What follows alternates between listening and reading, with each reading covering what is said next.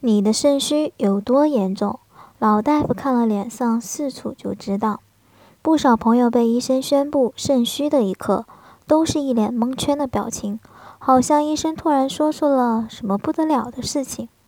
这都是缺乏中医养生的基础知识造成的。其实肾虚与否，我们身上从头到脚都写得明明白白，只是我们自己睁眼而瞎，视而不见罢了。中医非常讲究望、闻、问、切，看肾的虚实，自然也是一望而知。对于一个专业的中医师，你的肾虚不虚，一眼就看出来了。您自己的肾、自己的身体，自己反而看不见、知不到，是不是太说不过去了？下面就让我们来借您一双一双中医的慧眼吧。一看头发，中医讲肾其华在发，华和花在古代是通用的，就是说头发就像是肾之花。人的一生，头发的变化很大，发色、发质、发光泽，都是大写的肾的兴衰史。给孩子做过胎毛笔的朋友，肯定印象很深。小婴儿就连头发都是萌萌哒。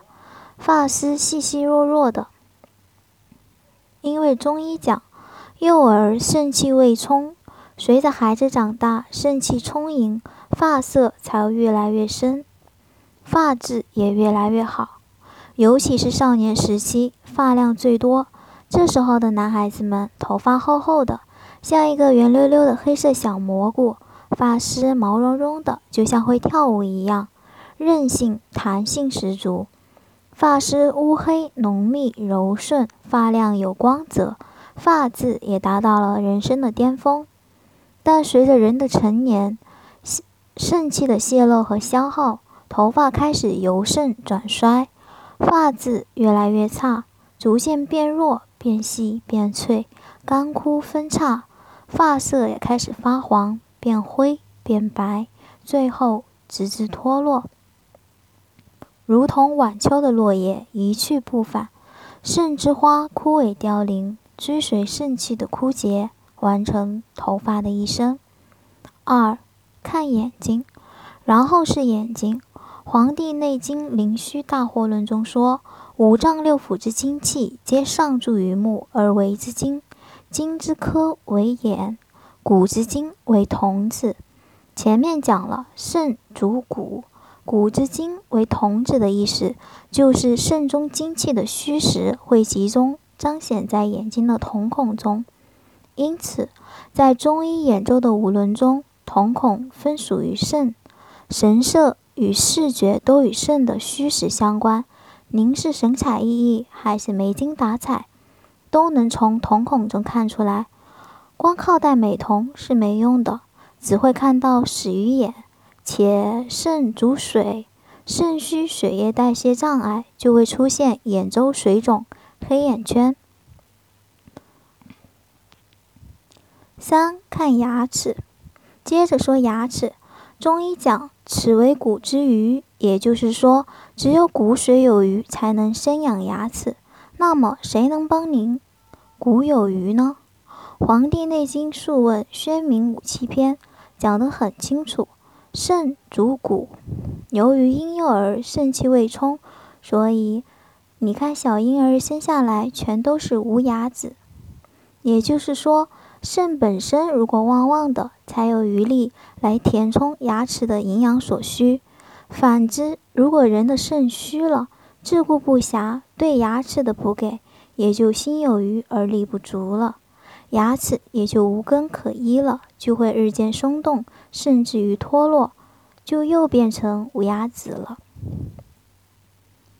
四看耳朵，接下来是耳朵，可能很多人都听说过“耳大肾大，耳小肾小”的说法，因为耳朵与肾关系密切，所以在中医古老的面相学中，对耳相一直都非常重视，比如。耳朵肉薄者，肾气不足，体弱力虚；耳气青黑者，肝肾虚弱，筋骨不佳等等。中医讲，肾开窍于耳，一方面表现为耳朵的外在形态，耳色粉红有光泽、圆润、肥大、饱满，表示肾健康；耳色暗淡无光泽、萎缩、瘦小、枯燥、斑点、褶皱，则说明肾的功能不好。极度肾虚衰竭的病人，甚至会出现耳耳朵焦黑的情况。肾开窍于耳的另一方面，还出现在耳朵的内在功能，也就是听力。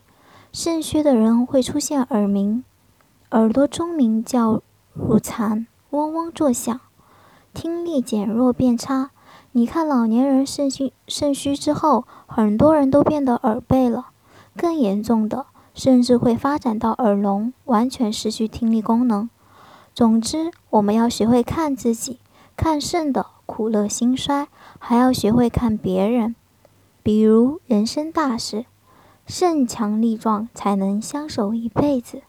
挑男女朋友可是非同儿戏，一走眼误终生呀。都说现在是看脸的时代，您看脸时都看见什么了？不会？光看真假双眼皮儿了吧？